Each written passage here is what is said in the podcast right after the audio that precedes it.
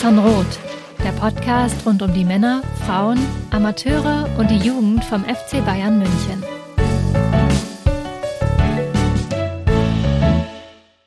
Servus und herzlich willkommen zum Mirsan Roth Podcast. Folge 310 ist heute am Start. Und ja, äh, nachdem wir ja jetzt die letzten Wochen relativ viel um den Sport auch herum diskutiert haben, also jetzt nicht so viel auf konkrete Spiele eingegangen sind, war ja dann auch Länderspielpause, dann haben wir äh, in der vergangenen Folge, hört da gerne nochmal rein, ausführlich eure äh, Fragen beantwortet. Also da war ja viel auch rund um den FC Bayern, sage ich mal.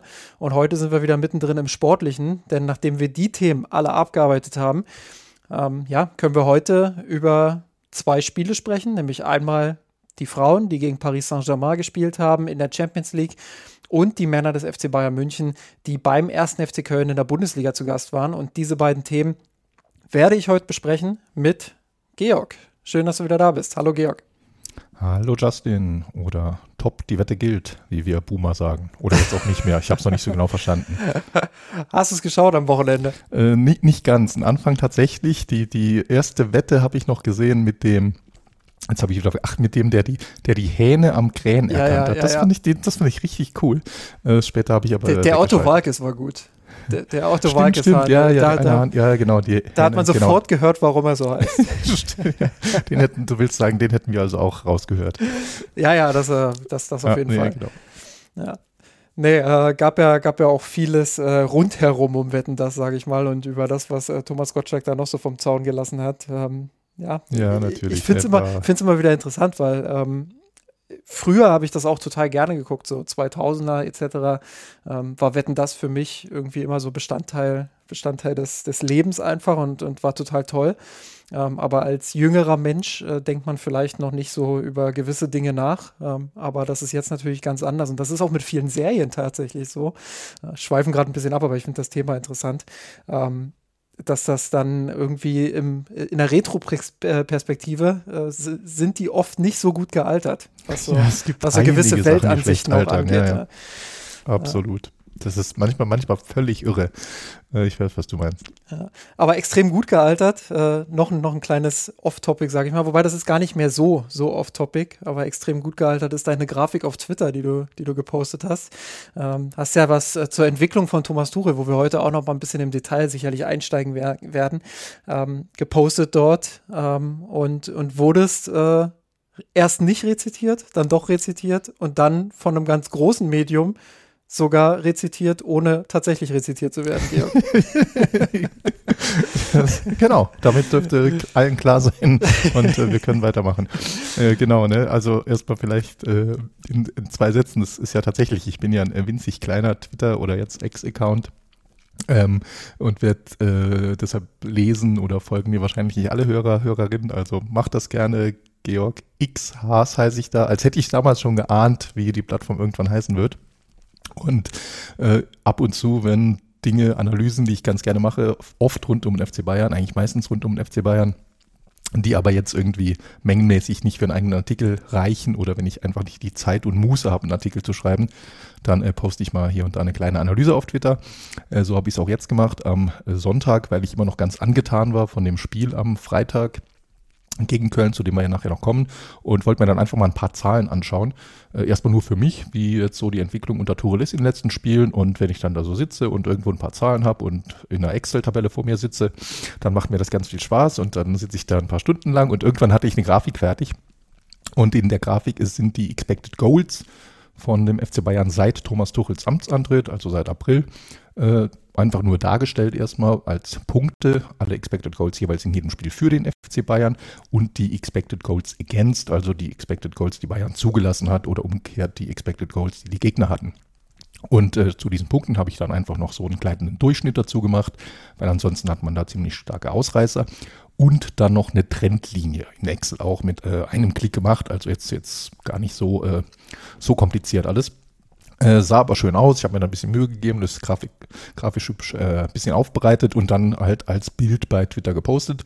Und das Schöne ist nämlich das Ergebnis, weil man sieht halt eine brutal steile Kurve der eigenen Expected Goals, die nach oben geht, also immer besser wird.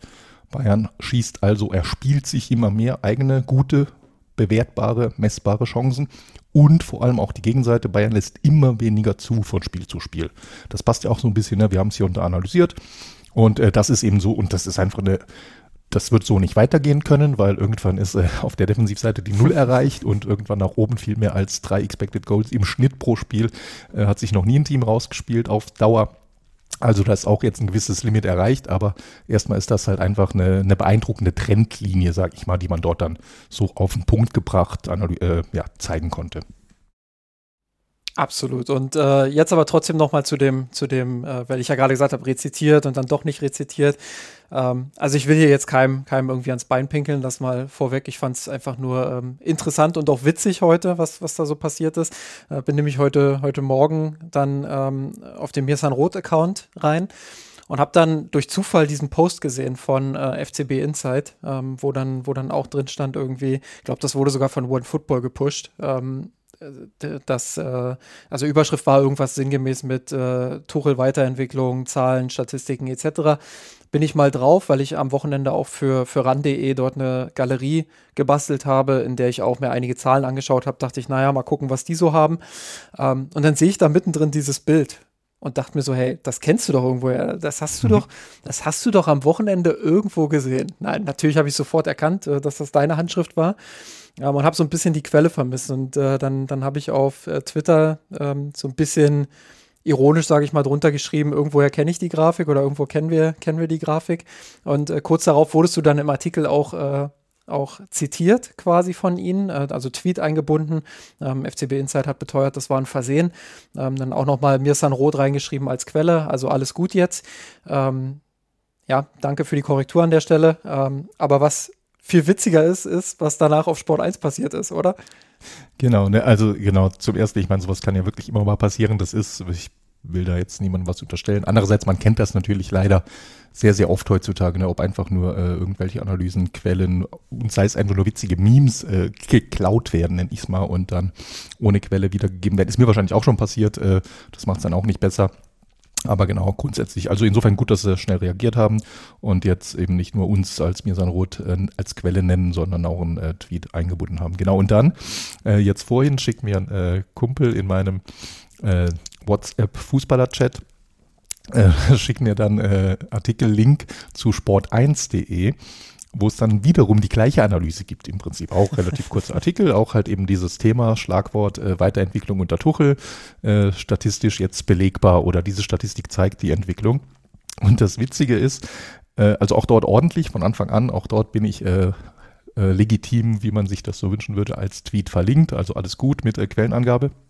Das Witzige ist nur, ich zitiere jetzt mal, zuerst zitiere ich aus dem FCB Inside Artikel, dort steht, die Scherung der beiden Achsen zeigt eine deutliche Steigerung der Mannschaft. Und jetzt zitiere ich aus dem Sport 1 Artikel. Die Scherung der Achsen macht eine deutliche Leistungssteigerung sichtbar oder deutlich. Also nahezu wortwörtlich das Gleiche, nur einmal äh, statt zeigt Macht und äh, ja, einmal der Mannschaft, einmal des FC Bayern, sonst der gleiche Satz.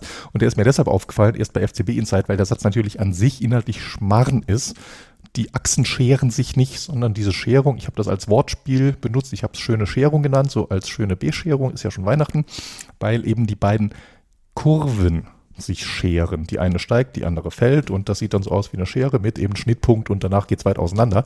Die Achsen hingegen, die Y- und die X-Achse, die sind stabil, die sind fest. Das ist ja Natur der Sache von einer, äh, von einer Abbildung, von einer Kurve, von einem Diagramm. Und äh, ja, wie gesagt, deshalb ist es mir aufgefallen, erstmal, dass da der Satz in sich so nicht so richtig schön, clever, sinnvoll richtig formuliert ist und dass dann dieser falsche Satz, dieser Fehler es in den nächsten Artikel Rauch reingeschafft hat.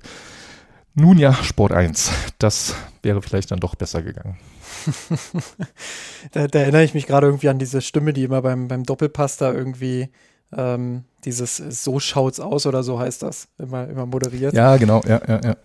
Wurde übrigens letzte Woche auch gefragt, wann ich mal wieder am Doppelpass bin. Äh, das war auch eine, eine the Question bei unserem QA. Ähm, hatte ich, glaube ich, nicht beantwortet. Äh, ja, weiß ich natürlich nicht. Kommt natürlich drauf an, ob und wann ich jemals wieder eingeladen werde. Da ist ja auch einiges passiert bei Sport 1. Sei es drum. Einiges passiert ist das habe ich gerade eben auch schon angekündigt, äh, ja, im sportlichen Bereich bei den Frauen. Die haben nämlich in der Champions League, und da haben Georg und ich auch drüber gesprochen, nach dem 2 zu 2 gegen die Roma eine Ausgangssituation gehabt, die schwierig war. Und umso wichtiger war es eben, dass sie jetzt in der Champions League gegen Paris Saint-Germain auswärts ihren ersten Sieg ähm, in der Gruppenphase und ich glaube auch gelesen zu haben, ihren ersten Sieg überhaupt in Frankreich ähm, eingefahren haben. Ähm, also gleich doppelter Grund zum Feiern. Es war ein recht ausgeglichenes Spiel. Waren jetzt äh, nicht die Riesenchancen auf beiden Seiten, waren jetzt, äh, war jetzt nicht so, dass man da irgendwie ähm, einen Abschluss nach dem nächsten hatte. Also ähm, das war ausgeglichen, Ballbesitz ausgeglichen, 49 zu 51 Prozent für die Bayern. Ähm, Expected Goals war relativ nah beieinander. Ähm, auch da sind es 1,0 für Paris Saint-Germain und 1,4 äh, für die Bayern. Also das gibt so ein bisschen das, das Spiel auch wieder, glaube ich. Ich hatte schon das Gefühl, dass die Bayern bisschen souveräner sind, ein bisschen, bisschen abgeklärter. Auch das, was wir in den vergangenen Wochen schon häufig bei den Frauen auch analysiert haben, dass sie eine gute Spielanlage haben, dass sie genau wissen, wo ist die Mitspielerin positioniert, gutes Positionsspiel, der Ball kann gut laufen. Ähm, defensiv standen sie auch gut, meistens solide, wenig, wenig Großes zugelassen, würde ich mal sagen. Ähm, insofern, ja, war es ein ordentliches Spiel der Bayern zumindest habe ich es so gesehen. Ähm, war jetzt nicht ihre beste Leistung, die sie auf den Platz gebracht haben, aber sie haben eben am Ende dieses Spiel mit 1 zu 0 gewonnen, weil ähm, in der 21. Minute Magdalena Eriksson ähm, nach Vorlage von Vigos Sotir trifft, also die beiden Innenverteidigerinnen ähm, regeln das sozusagen für die Bayern. Und ja, Georg, extrem wichtiger Sieg. Du hast es noch, ähm, äh, als wir darüber gesprochen haben im Podcast, als wir über Roma etc. gesprochen haben, dass das ja eine extrem schwierige Gruppe auch werden konnte, könnte. Ähm, da haben wir jetzt schon wieder eine, eine bessere Ausgangsposition für die Frauen. Ja, ich meine, genau das ist es. Ne? Ich habe das äh, Spiel nicht gesehen, auch nur äh, auf dem Second Screen und äh, die Daten, genau wie du, die haben mich auch schon vermuten lassen, dass das Spiel genauso war, wie du es jetzt ähm, nacherzählt hast. Natürlich mit äh, guter Entwicklung dann. Ich glaube, das ist das nötige Spielglück, das du dann brauchst in so einem ausgeglichenen Spiel bei einem starken Gegner relativ früh das Tor zu machen. Und ja, in der Tabelle, ne, es ist jetzt ist die Tabelle, Bayern ist jetzt punktgleich äh, vorne mit äh, der Roma. Und äh, genau das ist die Situation. Ich meine, das Spiel ist jetzt gewonnen, das ist das Gute. Jetzt will ich nicht wieder äh, rumrechnen, wie die Tabelle aussehen würde, wenn Bayern nicht gewonnen hätte. Aber die äh, Gruppe bleibt eng. Jetzt das nächste Spiel zu Hause gegen Ajax, äh, das gewinnen, während sich Paris und die Roma gegenseitig Punkte abholen. Und äh, für die Münchnerinnen äh, ist wieder alles im Lot und sie haben sogar eine Chance, dann schon von der Tabellenspitze aus zu grüßen. Also perfekt, zum genau richtigen Zeitpunkt äh, ein sehr, sehr wichtiger Sieg und äh, sehr schön. Die Roma gewinnt im Parallelspiel, beziehungsweise jetzt nicht Parallelspiel, Parallelspiel, aber äh, am selben Tag ähm, gewinnen sie mit 3 zu 0 gegen Ajax. Ähm, auch das ein Spiel, was auf dem Papier vielleicht ein bisschen enger war, beziehungsweise auf dem Papier deutlicher aussieht, als es letztendlich war, so ein bisschen enger ähm, sich gestaltet hat. Expected Goals auch da 1,6 zu 1,0. Ähm, also das zeigt einfach auch nochmal, dass diese Gruppe extrem eng beieinander ist und dass da wirklich jetzt in den, in den kommenden Spielen ähm, auch einfach alles passieren kann. Und ähm, ja, das ist hochinteressant, das ist sehr, sehr spannend. Ähm, bin echt gespannt. Ich habe es letzte Mal auch schon, schon gesagt, diese Champions League der Frauen, das ist einfach unfassbar geil, wie, wie eng diese Gruppen auch alle sind, wie, wie eng die Konstellationen ähm, sind. Ja, Frankfurt gegen Barcelona, ähm, zweite Halbzeit recht deutlich an Barcelona gegangen, aber auch da Frankfurt äh, zur Halbzeit mit 1 zu 0 geführt. Führung, ne? ja, ja, ja auch also ähm, auch da trotz des Qualitätsunterschieds sehr, sehr lang, ähm, auch sehr, sehr eng. Ähm, Real Madrid verliert bei, bei Göteborg. Jetzt ist Real Madrid nicht das absolute Top-Team, wie es bei den Männern ist, aber auch die haben schon eine äh, ne, ne gehobene Qualität in ihren Reihen, sag ich mal. Also auch die wollen sich weiterentwickeln. Ähm, also da ist wirklich sehr, sehr viel drin und da ist sehr viel Spannung und alles sehr, sehr enge Ergebnisse auch. Ähm, klar, es gibt hier und da auch mal eine Ausnahme, ähm, so wie das 9 zu 0 von Olympique Lyon am ersten Spieltag bei, bei Prag. Ähm, aber grundsätzlich ist das alles sehr eng und ähm, das macht Spaß, sich das auch anzuschauen. Genau. Weißt du, was, weißt, was mir gerade noch aufgefallen ist, wo wir über die Frankfurter gesprochen haben? Ja, gerne. Wenn uns das nicht schon mal aufgefallen ist und ich es vergessen habe. Frankfurt hat ja komplett die Bayern-Gruppe von der letzten Saison. Oh, das ist mir tatsächlich noch nicht aufgefallen. Nee. Mit Bas Barcelona, stimmt. Benfica und äh, Rosengor. Krass.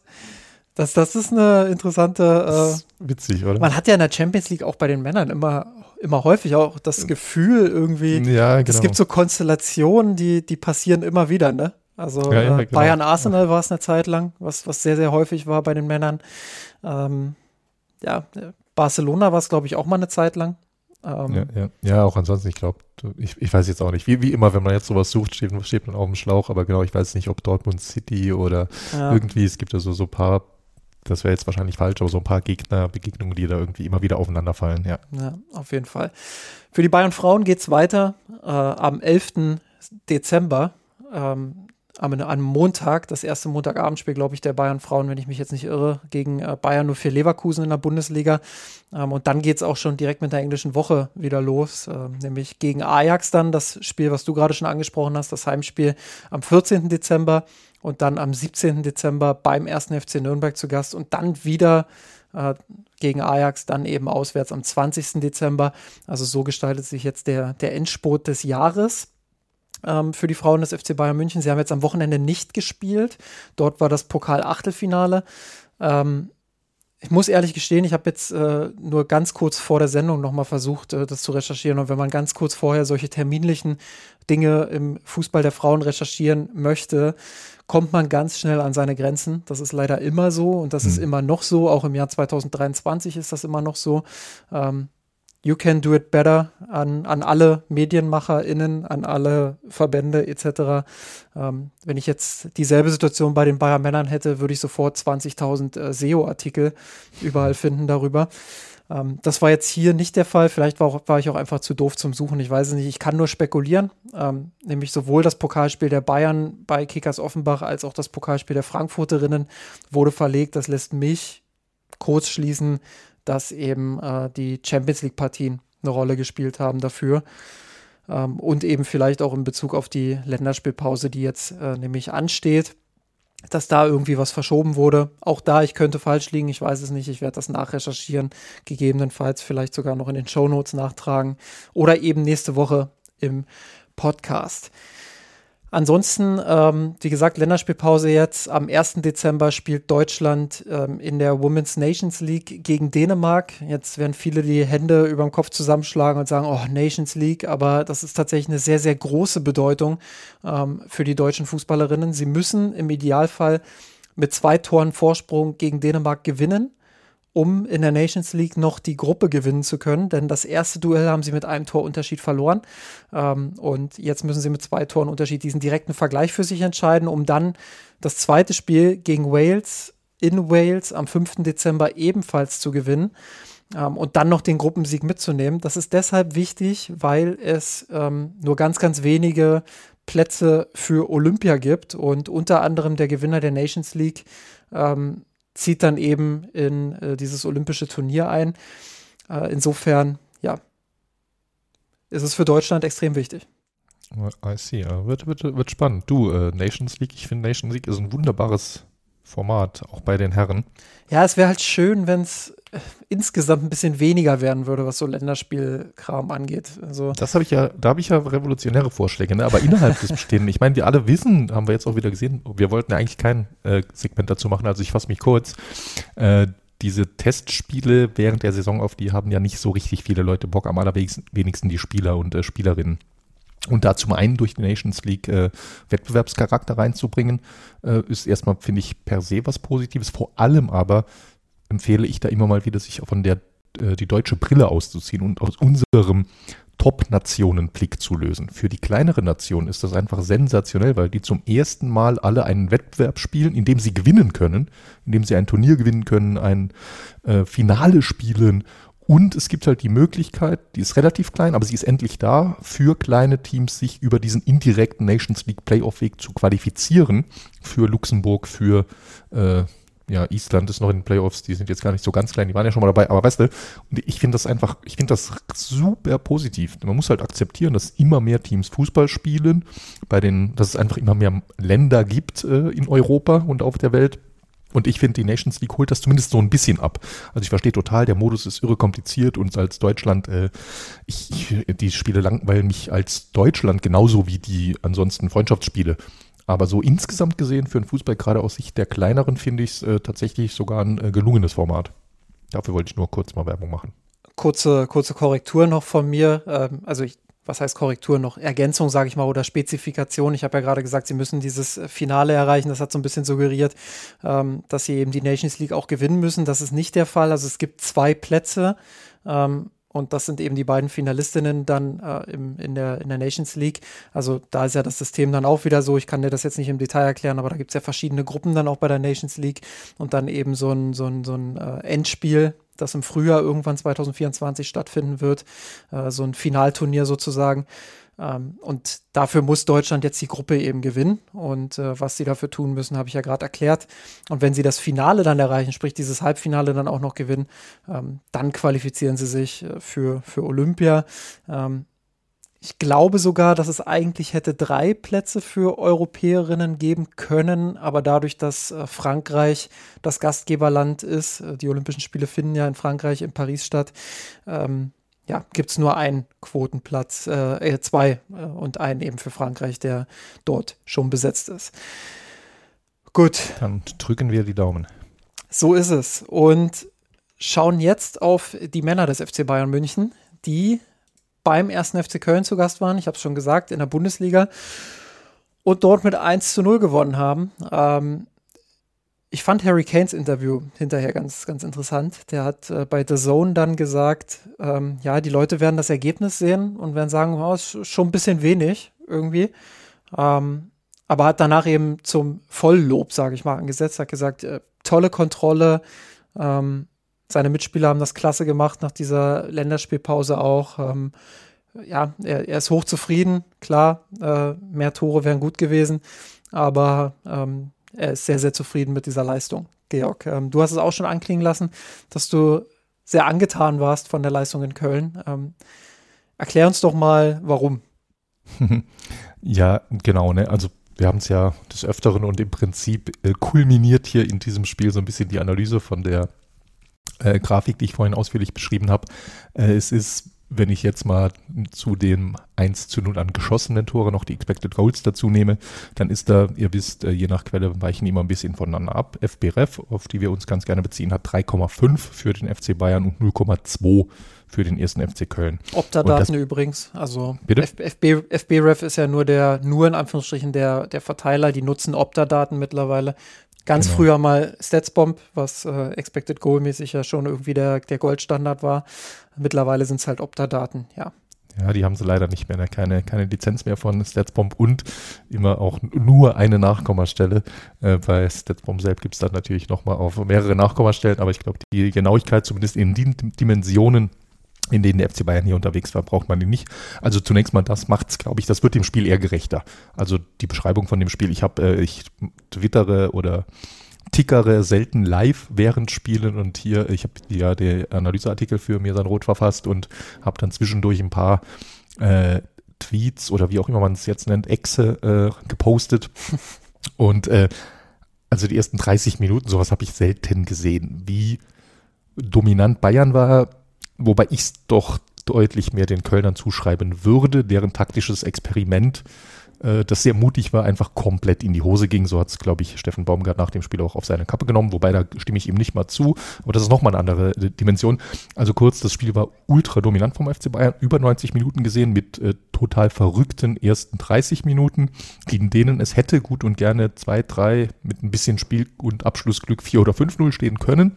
Es stand nur 1 zu 0, aber ich glaube, das nimmt man dann auch gerne mit nach 30 Minuten. Und den Rest des Spiels, danach hat Köln sehr defensiv gespielt und Bayern hat das dankend angenommen, auch nicht mehr viel gemacht, hat sich nicht hinten rauslocken lassen. Äh, ganz am Schluss hat Köln nochmal irgendwie versucht, einen Lucky Punch zu erzwingen. Das war aber auch sehr, sehr, sehr, äh, ja, wie soll ich sagen, bedrohungsarm. Also das war, es gab so ein, zwei Mini-Halbchancen, aber dafür, dass es nur 1 zu 0 stand, war es nie wirklich gefährlich. Und auch das ist natürlich eine Souveränität und eine Entwicklung, die wir oft beim FC Bayern in den wilden Flick und Nagelsmann Jahren ein bisschen vermisst haben, die sie hier gezeigt haben.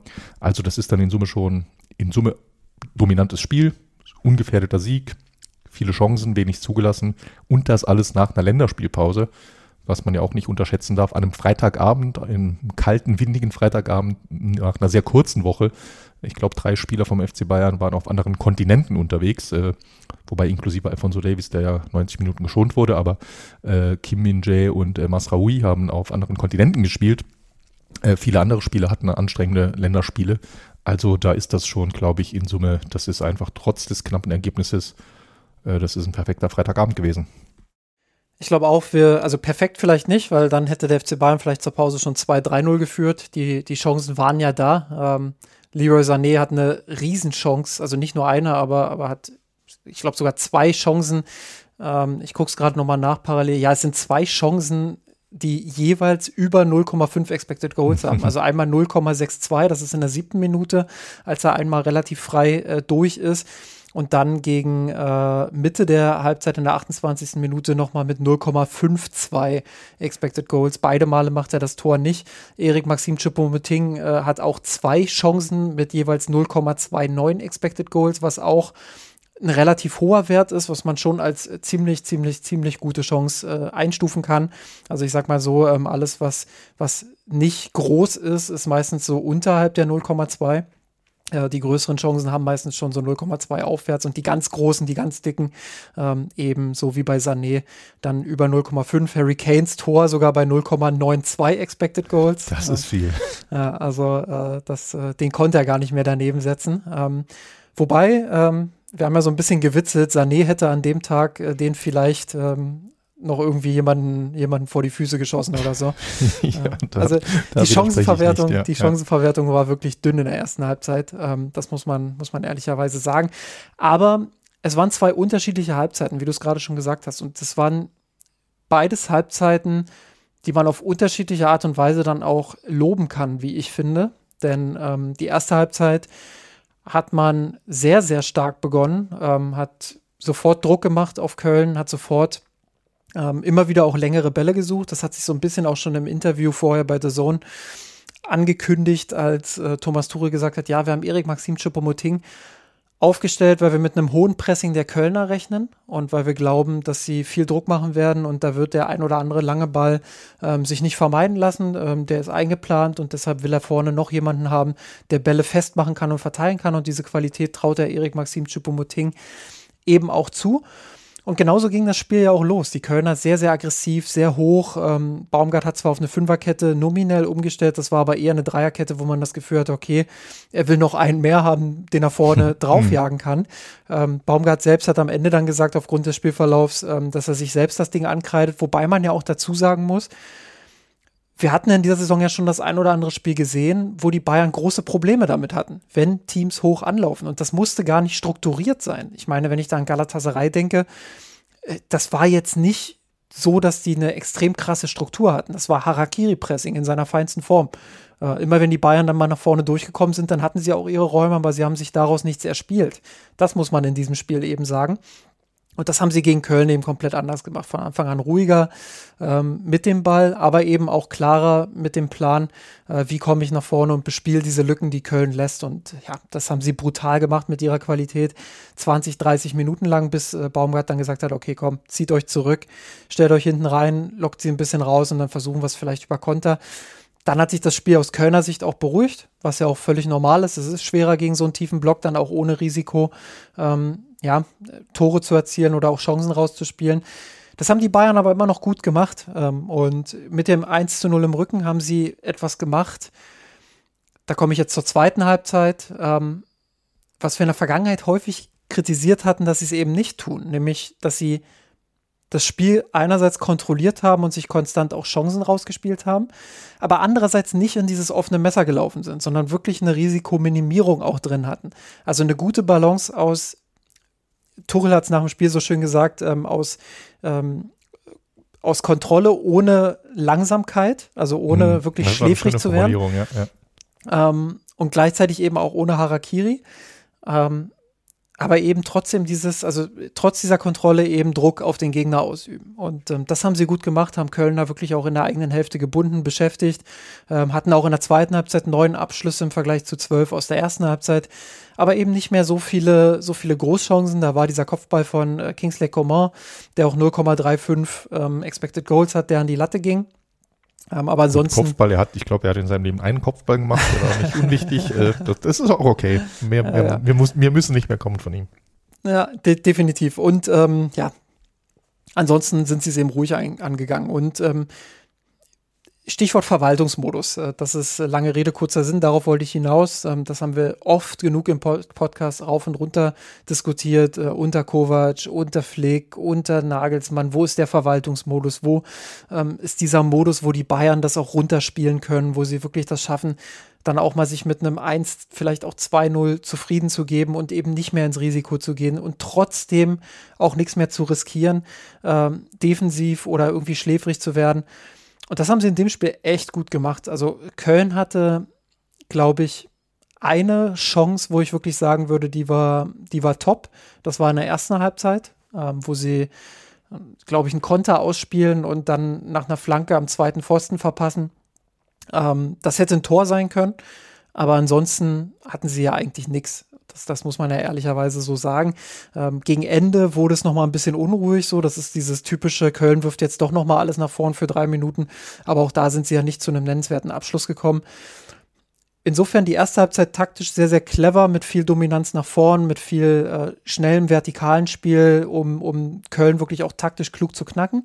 Äh, gut eingestellt auch auf das, was die Bayern erwartet hat. Und in der zweiten Halbzeit genau im richtigen Tempo weitergespielt und äh, den Fuß vom, vom Pedal genommen, sage ich mal. Und ähm, wie du schon gesagt hast, nach so einer Länderspielpause auf jeden Fall bemerkenswert. Ja, ne, ich, ich wollte auch nochmal da, also normal beschäftigen wir uns, wenn es nicht gerade gegen Dortmund geht, gar nicht so intensiv mit dem Gegner.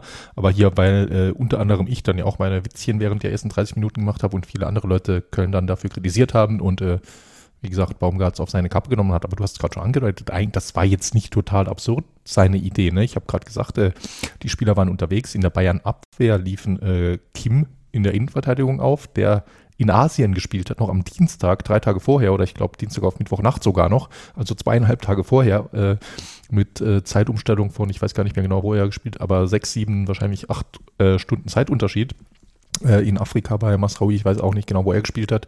Äh, Tansania, glaube ich, äh, ist jetzt von der Zeitzone her entspannter, aber natürlich auch eine gewisse Flugstrecke. Also das heißt, und Kim haben wir schon leider oft genug gesehen diese Saison, auch wenn er keinen Jetlag hatte, ne, hat er Werder immer mal wieder für einen Fehlpass gut. Also die Idee, die laufe ich die ersten zehn Minuten mal brutal an, dass die noch gar nicht wissen, dass sie auf dem Platz stehen, dann habe ich schon die ersten drei Torchancen das ist ja nicht jetzt, du hast vorhin gesagt, das hat, ist schon ein paar Mal gut gegangen gegen diese Bayern. Und äh, das ist total plausibel, wenn du Köln bist und ansonsten, das muss man ja auch dazu sagen, wenige Mittel hast, aktuell um Tore zu erzielen. Äh, ja, dass es nicht gut ging und Bayern das sehr gut ausgespielt hat. Das ist dann, wie du das gerade gesagt, Tuchel hat die richtigen Antworten gefunden. Die wussten, wie sie das vielleicht umspielen und das hat Köln dann, das gehört dann natürlich auch zur Wahrheit, ein bisschen naiv schon sehr schlecht gemacht. Die waren einfach wahnsinnig weit auseinandergezogen. Da hat die letzte Linie nicht gewusst, wie hoch gepresst wird. Äh, so schien es manchmal und da waren riesige Lücken zwischen der Dreierabwehrkette und dem Rest. Das war natürlich dann schon schwach operativ umgesetzt von den Kölnern, aber die Grundidee zu sagen, ich gehe hier mutig gegen die Bayern ran, gerade weil uns das jetzt niemand mehr zutraut, da wo wir stehen, äh, ja, finde ich schon okay. Ja, in der Bundesliga gestaltet sich das jetzt für die Bayern auch äh, nach wie vor semi-entspannt, sage ich mal. Also mhm. schon irgendwo entspannt, weil man eben fünf Punkte Vorsprung auf den VfB Stuttgart hat, ähm, weil man sogar acht Punkte Vorsprung hat auf Borussia Dortmund ähm, und nochmal einen Zähler mehr auf RB Leipzig, aber eben immer noch diese zwei Punkte Rückstand auf Bayern nur für Leverkusen, ähm, die immer noch kein Spiel verloren haben, auch gegen Bremen wieder sehr souverän agiert haben und gewonnen haben. Ähm, stehen weiterhin in der Tabellenspitze, hochverdient auch mit 34 Punkten ähm, und die Bayern spielen eine kontrollierte Saison. Zumindest haben sie sich dahin entwickelt, sage ich mal, dass sie einen sehr kontrollierten Modus haben, äh, sehr souverän ihre Spiele gewinnen, spielen eine der besten An Saisonanfangsphasen der letzten Jahre und äh, stehen trotzdem nicht auf Platz 1, Georg. Das ist schon, schon auch ja, bemerkenswert. Ja, ich wollte gerade sagen, semi-entspannt hast du es gerade gesagt. Ich glaube, die sind sehr entspannt damit. Ich glaube, die sind richtig happy über dieses Duell mit Leverkusen. Es ist halt mal wieder eine Abwechslung, nachdem es in den letzten Jahren äh, zehn Jahre lang immer Dortmund war, noch mehr als zehn, mittlerweile sind es 15 Jahre, 15 Jahre Rivalität mit Dortmund und zuletzt äh, äh, Leipzig immer öfters dabei. Da ist Leverkusen einfach mal eine schöne Abwechslung und Leverkusen spielt ja auch echt guten Fußball. Das heißt, das ist schon ein schönes Duell, was sowas willst du ja, auf sowas hast du ja schon auch Bock als Verein, als Mannschaft, dich da so mit jemandem so ein bisschen auseinanderzusetzen, dass es äh, Xabi Alonso ist, der sie trainiert und der den wirklich guten Fußball mit ihnen spielt, gibt dem Ganzen nochmal einen schönen Reiz, sag ich mal, der es ja aber eher angenehm macht. Weißt du, wie ich meine? Das ist ja schon eine, ja. ein Duell, ein Duell, auf das du dich freust. Das ist ja nicht keine Verbitterung irgendwie zwischen den Vereinen und zwischen den Teams und äh, hier und da vielleicht ein paar Spieler, äh, unter anderem erst Danisic, der aktuell ja von München nach Leverkusen ausgewechselt ist, ein, zwei im Trikot von Bayer, die vielleicht früher oder später mal das Trikot von Bayern tragen werden. ja, und insofern, nee, finde ich, ist das, ist das eigentlich ein, ein, schönes Duell, solange es dann natürlich am 34. Spieltag spätestens dann den gewohnten Ausgang haben wird, denkt man sich an derselben Straße. Ja, und es wird ja auch, es wird ja auch interessant jetzt in den kommenden Wochen. Also wenn wir da jetzt mal drauf schauen auf die beiden Spielpläne auch, ähm, die Bayern spielen, wenn wir jetzt nur auf die Bundesliga schauen, ähm, gegen Union Berlin am 2. Dezember, am 9. Dezember dann in Frankfurt gegen Eintracht Frankfurt, ähm, spielen am 17. Dezember gegen ebenfalls bockstarke Stuttgarter daheim und dann in Wolfsburg äh, am 20.12.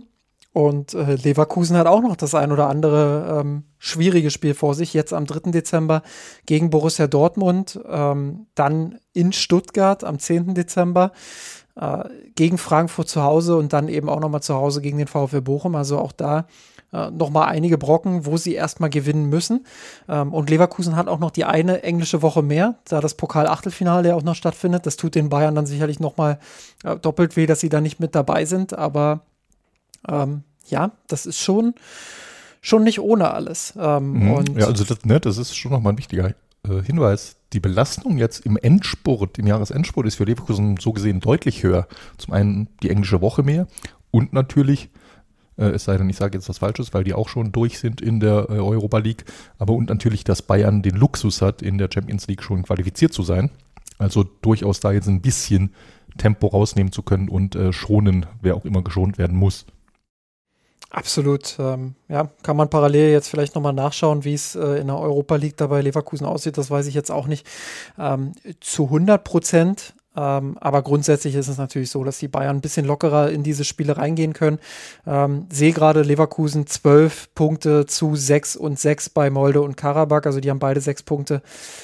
Äh, weiß jetzt nicht, was da jetzt. Äh, so ja, genau. In der Europa League ist ja immer noch mal dieser Unterschied, ob du Erster oder Zweiter wirst mit dieser äh, Freirunde wo ja. die, äh, die, die, die Gruppenzweiten haben ja noch diese Extra-Runde, diese, wie auch immer, ich weiß nicht genau, wie sie heißt, die Zwischenrunde, Play-Ins, Playdowns, whatever, ja. gegen die Tabellendritten der Champions League.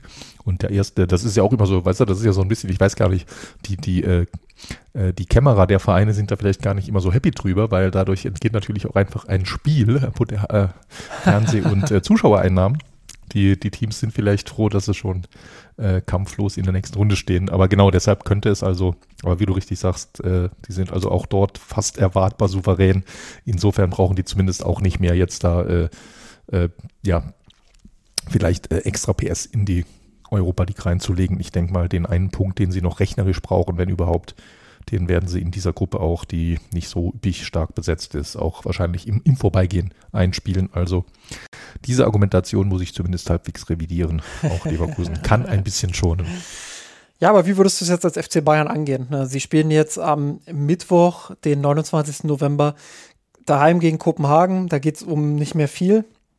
Sind ja durch, sind auch schon als Gruppensieger durch. Ähm, dann daheim gegen Union Berlin, die so ja, ein bisschen am Krise ist schon, ist schon eine sehr krasse Untertreibung, also die schon in einer sehr, sehr tiefen Krise auch drin sind, die jetzt immerhin äh, unter dem neuen Trainer-Duo ähm, eine Unentschieden geholt hatten, jetzt auch einen neuen Trainer vorgestellt haben, Ex-Trainer von Dynamo Zagreb. Ähm, wie würdest du jetzt diese, diese Woche angehen? Würdest du sagen, äh, voll drauf setzen, was jetzt in Köln funktioniert hat und äh, ja, schauen, dass sich das jetzt sozusagen in Anführungsstrichen einspielt? Oder würdest du gegen Kopenhagen äh, voll rotieren und möglichst viele Spieler bringen, ähm, die jetzt nicht gespielt haben gegen Köln, um dann frisch in der Bundesliga zu sein? Äh, nee, ich glaube, es, es kann fast ohnehin fast nur eine Mischung sein, weil zum, zum Vollrotieren ist der Kader einfach nicht groß genug. Und äh, zum anderen, selbst wenn er es wäre, würde Tuchel das nicht wollen, glaube ich. Also da müsste es dann natürlich, irgendwie geht das immer mit enorm vielen Amateuren, aber das machst du nicht. Du, das ist einfach Champions League, das ist so groß mittlerweile für die Spieler und Vereine. Du willst da nicht mit einer ganz klaren B11 auflaufen. Und wir kennen ja auch die Spieler vom FC Bayern. Wir kennen diese Manuel Neuers, der nach Verletzung zurück ist, Spielpraxis will. Wir kennen Joshua Kimmich, der jedes Spiel 90 Minuten spielt und wahrscheinlich, es würde mich nicht wundern, wenn der unter äh, dem Pass von einem falschen Zwillingsbruder noch äh, sonntags äh, bei Unterhaching spielt oder sowas, weil er einfach mehr, mehr spielen will. Wir kennen Harry Kane, der unter anderem wegen der Champions League nach München gewechselt ist, weil er bei aller Weltklasse, die er hat, einfach in seiner Karriere noch fast nie in der Champions League spielen durfte der ist froh über jedes Spiel, das er dort machen kann. Und allein damit hast du halt schon mal eine Achse, von der, also es würde mich sehr wundern, wenn äh, einer von den dreien auf der Bank äh, sitzen wird. Und äh, so ähnlich geht es ja ein Stück weit äh, ja, den, den Kader lang. Natürlich wird es jetzt da ein bisschen was passieren. Ich kann mir gut vorstellen, dass Thomas Müller reinkommt. Ich kann mir gut vorstellen, dass äh, Serge Gnabry reinkommt. Leroy Sané würde, glaube ich, eine Pause nicht schlecht tun. Ich glaube, der wäre auch nicht so richtig traurig drum. Äh, und in der Abwehr muss man schauen. Ich habe vorhin äh, Kim genannt, der auch sehr viele Minuten in den Beinen hat und äh, jetzt inklusive der Länderspielreise äh, über Meccano, wo wir wissen, der war jetzt, ich glaube, zweimal verletzt in der Saison, wo ich nicht weiß, wie fit ist der. Also das wird natürlich eine Rolle spielen, welcher Spieler ist wie fit und wer sagt, boah, Thomas, äh, ja, Spielpause, ich beschwere mich nicht. Und welche Alternativen hat er dann? Ne? Gehen wir bei der Abwehr los, wenn du einen dieser beiden etatmäßigen Innenverteidiger draußen lässt, dann vielleicht Leimer oder Masraoui nach innen rückt oder Goretzka oder was auch immer, äh, dann stellt sich damit die Außenverteidigung schon von selbst auf. Und ja, so ganz viele Alternativen hast du halt einfach gar nicht im Kader. Ne? Und dass er jetzt also hier, wie gesagt, ins klar zweite Glied äh, wechselt und rotiert, das kann ich mir nicht vorstellen. Ja, und es ähm, sind ja auch noch zwei andere Faktoren, die da oft mit reinspielen, äh, wobei einer sicherlich aus Trainerperspektive noch ein bisschen stärker ist. Da geht es so ein bisschen auch um Rhythmus. Ne? Also mhm, ja, ähm, oft genug erlebt, dass Trainer dann unter der Woche gesagt haben, okay, ich gehe jetzt das in Anführungsstrichen Risiko und rotiere einmal komplett durch, dann äh, spielst du das Spiel einfach vom Gefühl her schlecht, weil die Spieler nicht aufeinander abgestimmt sind, verlierst es vielleicht sogar ähm, und hast auf einmal so eine Niederlage drinstehen, die eigentlich nichts mehr bedeutet. Ähm, Du verlierst aber irgendwie dadurch den Rhythmus und, kommst nicht mehr mit dieser breiten Brust vielleicht auch rein in das nächste Spiel äh, und kommst in so eine, in so eine, so eine, so eine Abwärtsspirale, ähm, die sich da langsam bildet und musst dagegen ankämpfen. Ähm, hast am Ende also gar nichts gewonnen mit der, mit der Rotation. Also allein deshalb muss man als Trainer, glaube ich, auch immer schauen, äh, dass man da, wie du schon gesagt hast, klug rotiert und eben ähm, klar die schont, die geschont werden müssen, aber eben nicht darüber hinaus. Ähm, und der zweite Punkt ist der wirtschaftliche Aspekt. Also ähm, ich habe die Prämien jetzt nicht genau im Kopf. Ich glaube, Thomas Tuchel wird da jetzt auch nicht äh, sich vor die Mannschaft stellen und sagen, Jungs, äh, das Geld, was hier jetzt äh, verpflichtet werden muss, ähm, äh, was, was hier jetzt äh, erspielt werden kann, das müsst ihr auch, ähm, das müsst ihr auch unbedingt einspielen. Also das wird Tuchel nicht machen. Aber ähm, glaube, dass beim FC Bayern das schon auch ähm, gerne gesehen wird, dass dann auch die maximale Prämienausschüttung sozusagen mitgenommen wird. Ähm, und ich glaube. Na, da bin, da bin ich mir nicht so sicher. Na, nee, weiß ich nicht. Also, nicht. Das sind, das sind 2,8 Millionen für einen Sieg. Na, immerhin. Ja, aber du musst, darfst ja nicht vergessen, von diesen 2,8 Millionen, also zum einen musst du es äh, entweder versteuern und oder ausgeben. Wahrscheinlich müsstest du es dann als Siegprämie teilweise an die Spieler zahlen. Das hast du auch nicht vergessen. Also es landet weder alles komplett bei den Spielern noch alles komplett beim Verein. Und ja, natürlich, ne, das nimmst du mit.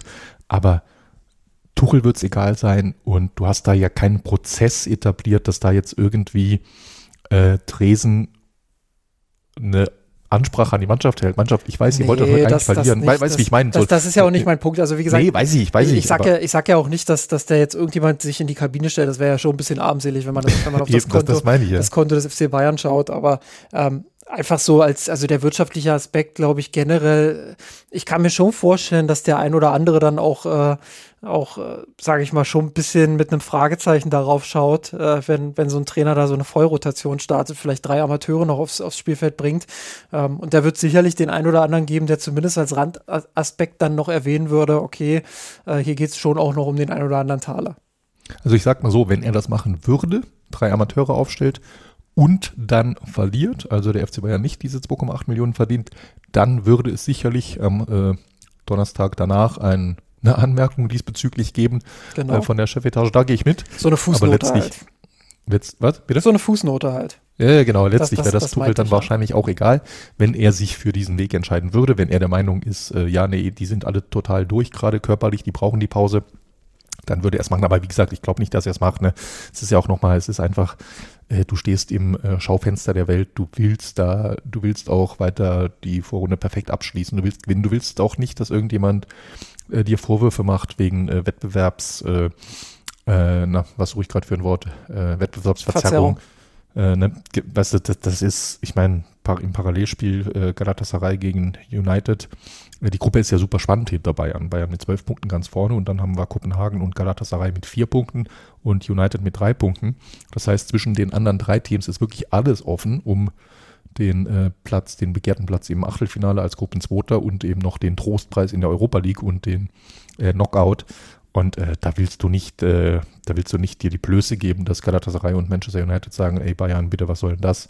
Warum äh, lauft ihr hier mit dem ja? Ich will jetzt keinen Namen, äh, keinen einzelnen Amateur rauspicken, aber ne, das, das, machst du nicht. Also wie gesagt, nicht übertrieben.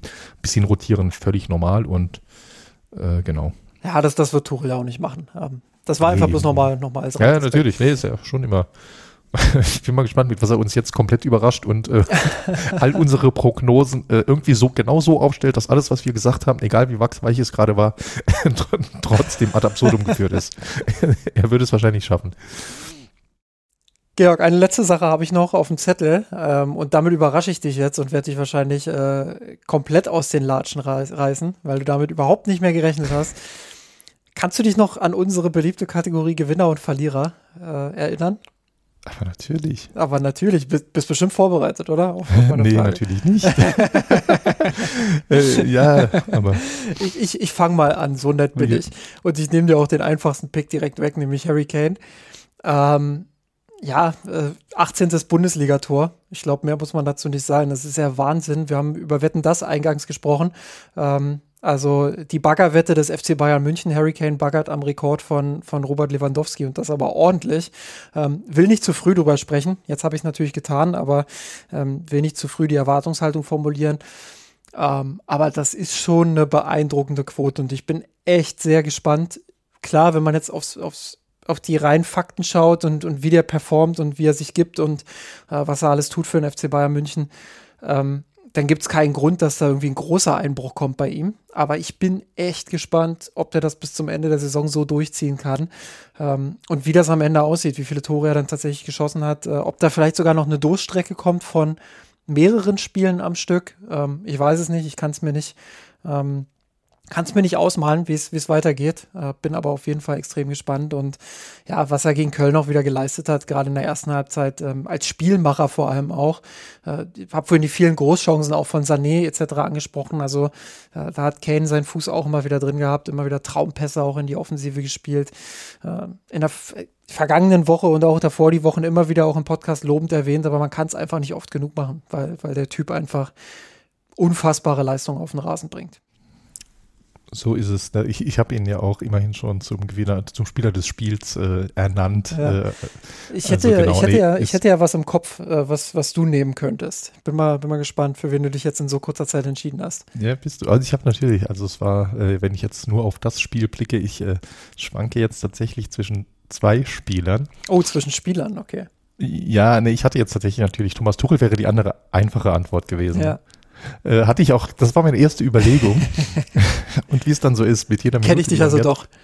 Ja, nee, war genau, genau, wollte ich erst sagen. Er hätte es natürlich auch verdient. Ne? Er hat doch, ne, pass auf, ich bleib bei Thomas Tuchel, weil du hast ja recht und wie ich es argumentieren wollte, ich fand das so richtig schön auch äh, nach dem Spiel bei The Zone dann mit äh, Sami Kedira und äh, der hat ihn halt über den grünen Klee gelobt. Also ja. ein Stück weit ja auch zu Recht nach diesem Spiel und auch vorher schon. Und äh, fand ich übrigens eine enorm gute Leistung von ihm als ähm, Kommentator, als Experte, war er ja kein Kommentator, äh, weil er hat das nicht generell anbietend gemacht. Steffen Baumgart zum Beispiel hat er sehr klar kritisiert. Das fand ich wunderbar. Habe ich selten so gut gesehen, pointiert, aber trotzdem sachlich und mit Respekt den Trainer kritisiert. Genauso wie man sich eigentlich wünschen würde von kritischen Experten.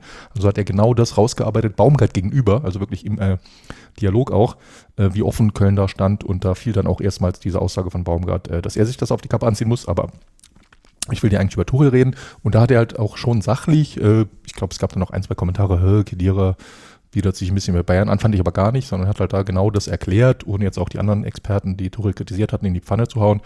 Er hat das halt äh, schön erklärt und du hast halt gemerkt, darauf wollte ich eigentlich hinaus mit dem, äh, mit der langen Einleitung, wie happy Tuchel da innerlich war in der in dem Moment einfach wie es ihm so richtig schön so Gänsehaut den Rücken runtergelaufen ist. Endlich sagt's mal einer weißt du? Das ist so ein bisschen das wird ja immer als selbstverständlich hin, hingenommen und das ist ja auch so typisch deutsch so dass äh, nicht kritisieren ist ja oft das höchste Lob äh, so so ganz allgemein im äh, Alltag und das war das tat ihm halt einfach richtig gut also so meine Fremdwahrnehmung und äh, insofern hat er sich auch doppelt verdient äh, nicht nur von Sami Khedira sondern auch von Mirsan als Gewinner der Woche äh, ernannt zu werden. Ja, starke, äh, gute Begründung. Da mache ich weiter mit dem Verlierer. Und ich bin ganz ehrlich, es gibt bestimmt vier, fünf, sechs, vielleicht sogar sieben Leute, die ich äh, vor ihm nennen müsste. Also äh, bitte, liebe HörerInnen, ähm, hört jetzt nicht nur dieses Wort Verlierer und, und denkt, ich hau dem jetzt äh, hier völlig zu Unrecht eine, eine auf die Kappe.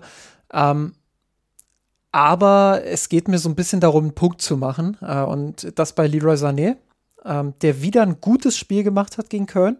Das will ich gar nicht in Frage stellen. War sehr aktiv, hat sich diese Chancen erarbeitet mit richtig guten Tiefenläufen. Ähm, immer wieder auch ähm, am Ball gewesen, immer wieder Dribblings gestartet, immer wieder auch erfolgreich an seinen Gegenspielern vorbeigegangen.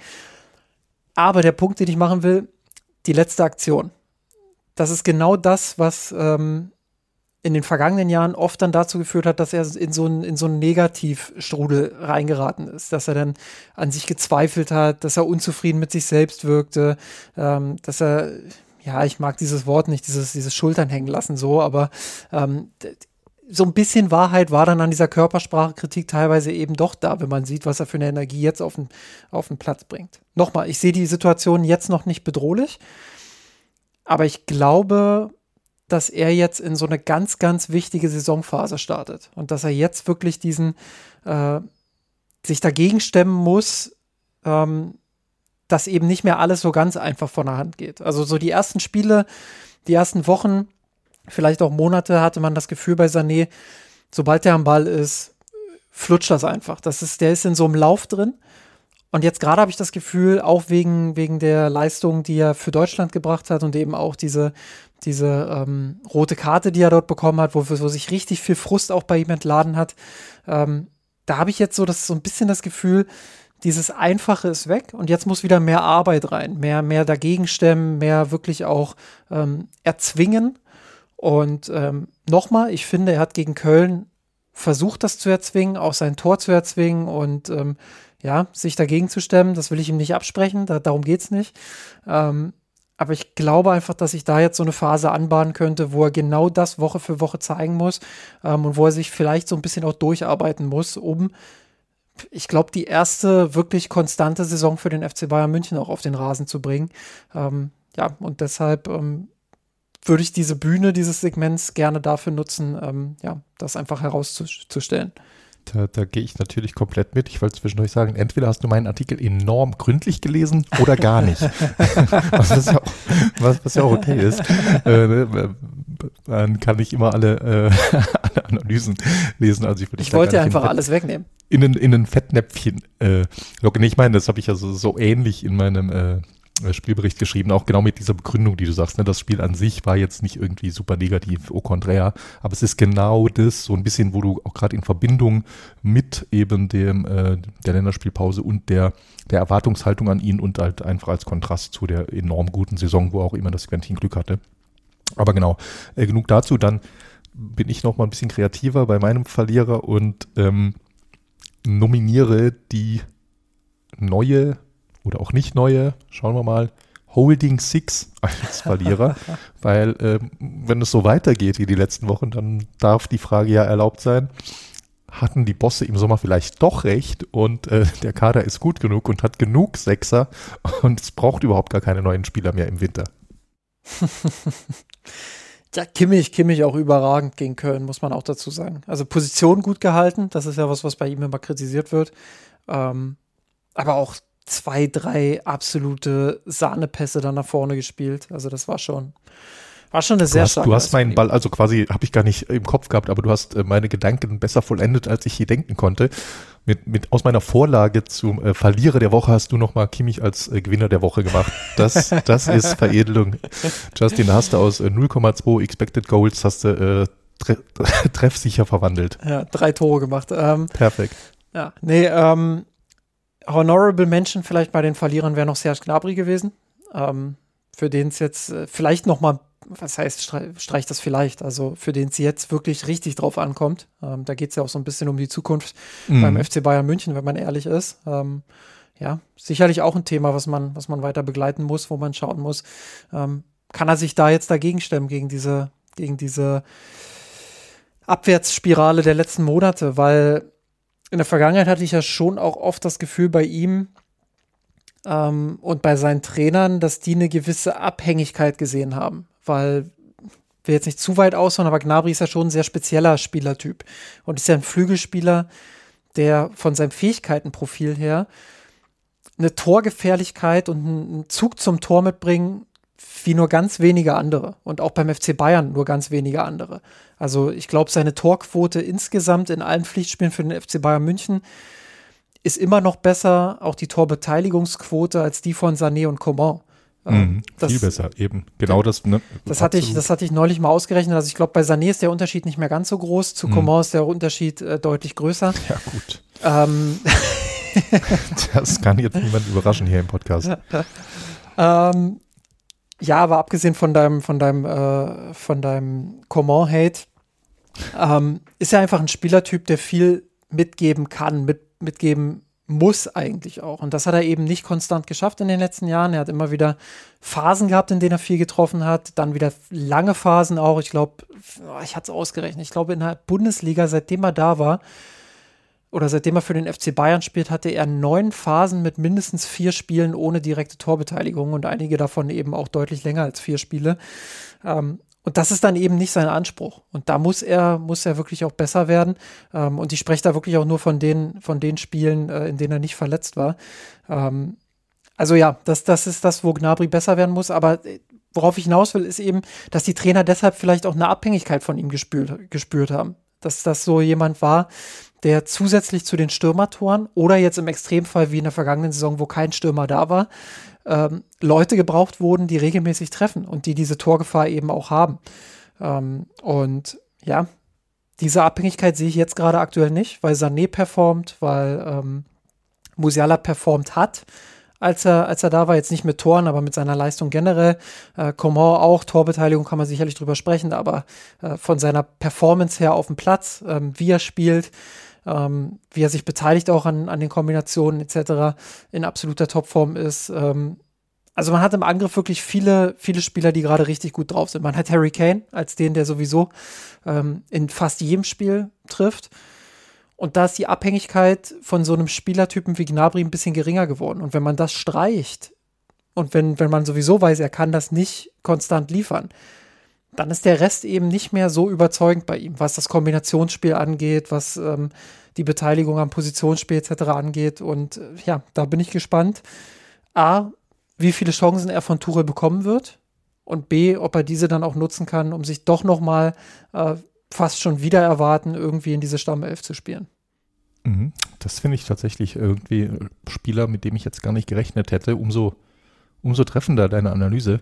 Weil ne, wir auch oder auch ich haben da viel drüber geredet, wer so ein bisschen äh, zuletzt oft auf der Bank saß, weil vorne gibt es eben viele Alternativen und Müller und Tell sind die, die immer genannt wurden und werden.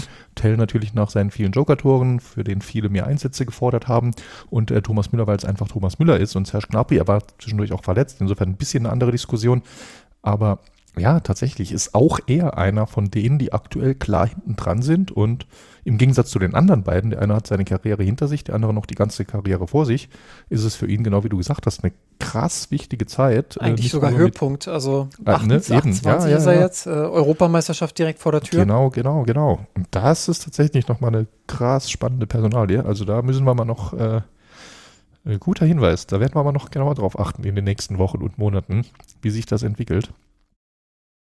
Genau das werden wir tun. Ähm, und wir werden generell natürlich die Entwicklung des FC Bayern München und alles, was rund um den FC Bayern München passiert, hier im Podcast für euch ähm, aufarbeiten, einordnen, analysieren und äh, weiterhin begleiten. Georg, äh, vielen Dank, dass du, dass du heute mit dabei warst. Und ähm, ja, wenn ihr oder ich spreche euch gerne auch per Du an, äh, wenn du oder sie, falls ich es nicht darf, weiß ich ja nicht, uns unterstützen wollt, ähm, dann tut das sehr, sehr gerne. Unter patreon.com slash mirsanrot könnt ihr uns ja im, im Wert eurer Wahl, sei es äh, ein, ein Kaffee to go oder sei es ähm, vielleicht doch, ähm, ja, jetzt sind wir gerade im Winter, sei es vielleicht doch der Gegenwert eines äh, neuen Paar Handschuhs, ähm, wer weiß. Könnt ihr uns unterstützen finanziell, wie ihr, wie ihr Lust habt, wie ihr wollt, ähm, Oder welchen Betrag für, für den Gegenwert eines Glühweins auf dem Tollwood in München, damit kommen wir schon ziemlich weit. ja, das, das ist tatsächlich noch der bessere, der bessere Vergleich. Vielen Dank. Ähm, Nein, aber macht das gerne, euer Geld. Ähm, wir haben das auch mal äh, aufgeschlüsselt. Ihr findet dazu den Link auch im entsprechenden Blogbeitrag ähm, zum, zum, zur aktuellen Podcast-Folge auf mirsanrot.de. Ähm, haben wir dort mal aufgeschlüsselt, für was das Geld unter anderem verwendet wird, beziehungsweise ähm, wie viel Zeit auch in den Podcast fließt. Ähm, nicht nur die Stunde oder zwei Stunden Aufnahmen, je nachdem, wie die Themenlage eben aktuell ist, sondern eben auch Postproduktion, ähm, dann die, die ganze Vorbereitung, äh, inhaltlich natürlich. Also da geht schon sehr, sehr viel Zeit pro Woche ähm, drauf und das eben alles neben unseren eigentlichen Berufen. Ähm, insofern, ähm, ja, Serverkosten, Podcast-Bereitstellungskosten, ähm, all das fällt eben an und will auch gedeckt werden, damit dieser Podcast weiterhin in Quantität und Qualität auch so bestehen kann, wie er aktuell besteht. Und das ist natürlich auch unser Ziel und unser Bestreben. Insofern ähm, unterstützt uns dabei sehr, sehr gerne. Wie gesagt, patreon.com slash mirsanrot. Ihr findet den Patreon-Banner auf unserer Website. Ihr findet äh, den Link auch in der Podcast-Beschreibung. Ähm, ja, vielen Dank im Voraus und vielen Dank an alle, die uns unterstützen. Und vielen Dank nochmal an Georg für deine Zeit heute. Ich danke, ich bin ja immer wieder gerne hier. Danke fürs Zuhören. Bis dann, Servus. Ciao, ciao. Ich hab geträumt von dir.